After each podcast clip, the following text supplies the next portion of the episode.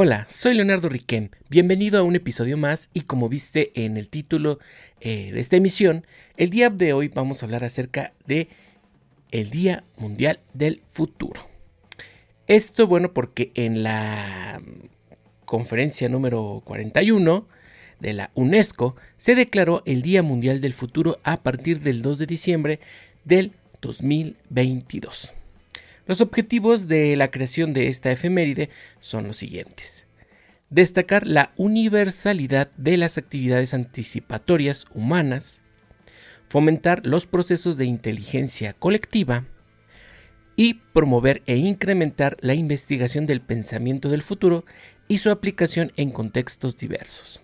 Asimismo, este organismo internacional fomentará la difusión del programa de alfabetización del futuro basado en la capacidad de cada individuo. Esta visión forma parte de un enfoque de desarrollo para asegurar un futuro más sostenible para todas las personas, mediante la aplicación de la innovación y la creatividad. La Federación Mundial de Estudios del Futuro, o World Futurist Studies Federation, es, una, es un socio consultivo de la UNESCO y la ONU, fundado en París en 1973. Está conformada por académicos, investigadores, profesionales, estudiantes e instituciones centradas en el futuro. Su principal finalidad es explorar e intercambiar ideas, visiones y planes para futuros alternativos. Esta ONG global cuenta con miembros en más de 60 países.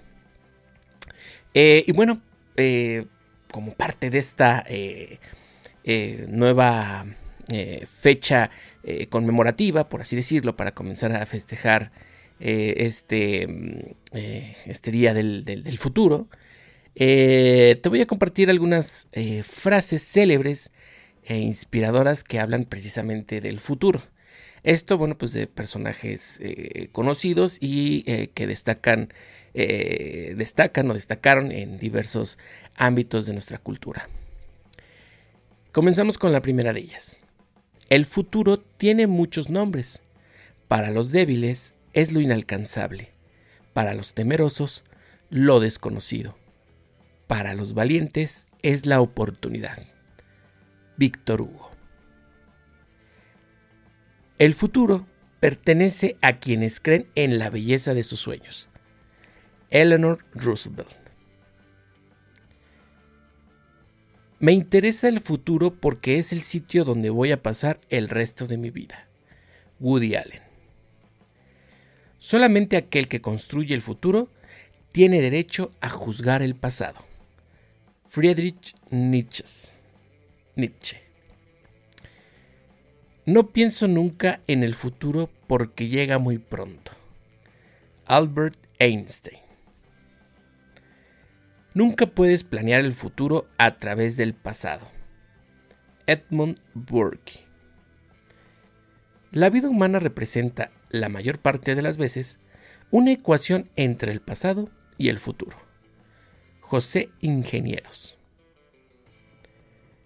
El futuro es nuestro refugio ante la feroz competencia de nuestros antepasados. Gilbert Kate Chesterton. Podemos saber poco del futuro, pero lo suficiente para darnos cuenta de que hay mucho que hacer. Alan Turing. Si no pensáis en el futuro, nunca lo tendréis. John Galsworthy. Creo que el futuro de la humanidad está en el progreso de la razón a través de la ciencia. Emily Sola. Algunas cosas del pasado desaparecieron, pero otras abren una brecha al futuro, y son las que quiero rescatar. Mario Benedetti. Y bueno amigos, yo sé que eh, mucha gente dice que no tiene sentido pensar en el futuro, pero pues como ya vimos hay una sociedad que se dedica específicamente a eso, a pensar en el futuro. Entonces yo creo que eh, si se tiene una perspectiva de creatividad, de innovación y de desarrollo como seres humanos, como, como, parte de esta especie que somos consciente, pensante y que estamos hechas para crear, yo creo que es bueno, yo creo que es bueno pensar en el futuro porque eso eh, nos acerca, nos acerca más a esta parte de, de conciencia universal en la que eh, se trata de eso, se trata de, de, ver más allá, de que todo tenga un plan, de que eh, vamos encaminados hacia, ¿no? Entonces, eh, yo creo que si nadie estuviera pensando en eso o no tuviera esas visiones futuristas, em, yo creo que sería más lento o quizá no nos podríamos desarrollar mejor como, como especie, como culturas, eh, como, como, seres humanos, ¿no? Entonces, yo creo que eh, es importante, sí, siempre y cuando se tenga esa visión, porque bueno, eh, si uno piensa en el futuro y se angustia y sufre y todo eso no, no tiene nada que ver con esta perspectiva, ¿no? Entonces, muy interesante, muy, muy este muy importante que a partir de este próximo 2 de diciembre de 2022 comenzaría a celebrarse esta, esta fecha como el Día Mundial del Futuro.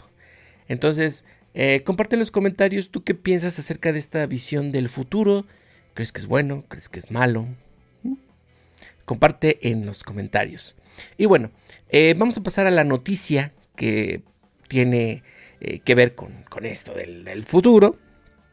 Y es la siguiente. Trata acerca de una marca de automóviles que en el pasado eh, tuvo cierta eh, relevancia por los diseños y por los tipos de vehículos que, que, desarrollaba. Sin embargo, últimamente o hace ya algunos años estaba, digamos, fuera del mapa y no, no, estaba produciendo nada, por lo que se creía que ya estaba extinta esta, esta marca. Y me refiero a Lancia. Eh, y bueno, esta marca renace y propone todo un concepto para, para la industria automotriz.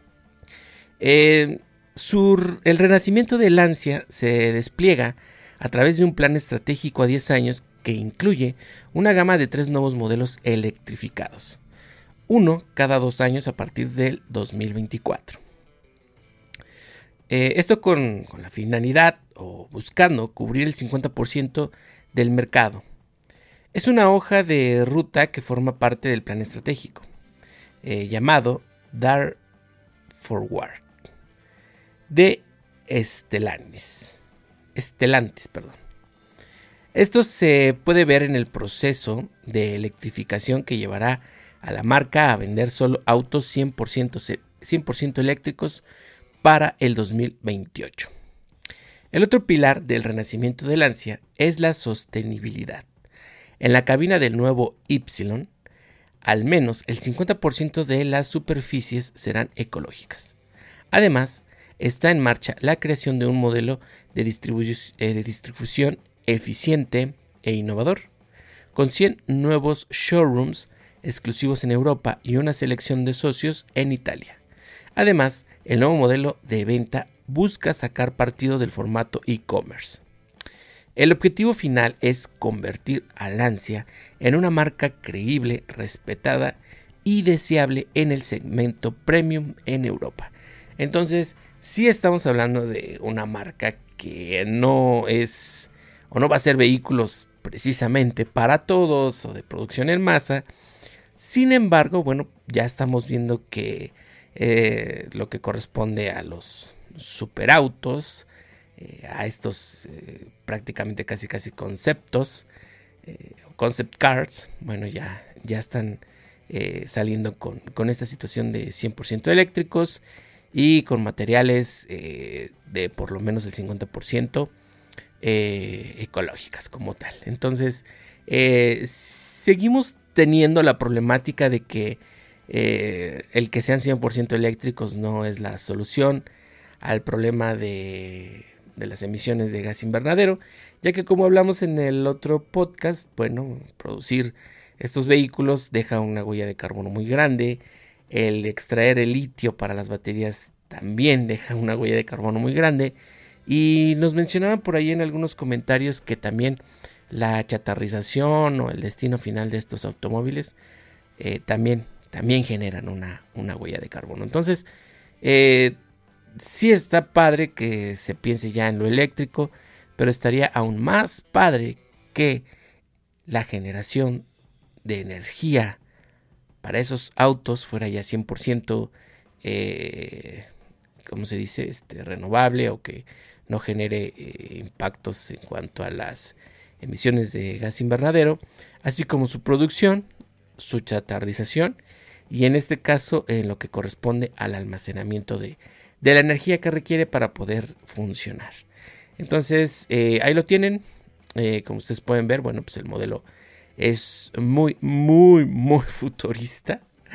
Parece casi, casi como un, este, como un ratón, un mouse gigante.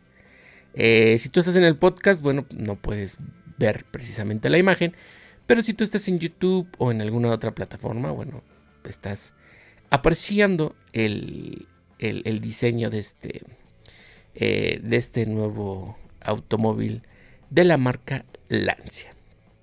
Entonces, eh, pues se lo tienen, la noticia que está relacionada con el tema. Y volvemos a lo mismo, si estas personas no tuvieran la visión puesta en, el futuro, eh, yo creo que no sabrían qué hacer en el presente, porque para llegar al punto B tienes que ser consciente que estás en el punto A y que vas a tener que recorrer una distancia o vas a tener que generar movimiento, vas a tener que generar eh, cambio eh, para poder llegar a ese punto B. Entonces, que es importante pensar en el futuro, sí, y es importante tener una visión, porque tarde o temprano el futuro, el futuro nos alcanza. Muchas gracias por acompañarnos en esta emisión del podcast. Espero les haya gustado. Déjenme ahí sus comentarios en las redes sociales, ya lo saben. Instagram, Twitter, eh, TikTok, eh, YouTube. Si, si, si, les gustó el, tema, que piensan y nos compartan ahí este, alguna otra novedad eh, interesante que, se esté desarrollando y que vamos a ver quizá próximamente en unos 10 o 15 años este, ya tangible, ¿no? Pero bueno, muchas gracias por acompañarme, nos vemos en la próxima, bye bye, hasta luego.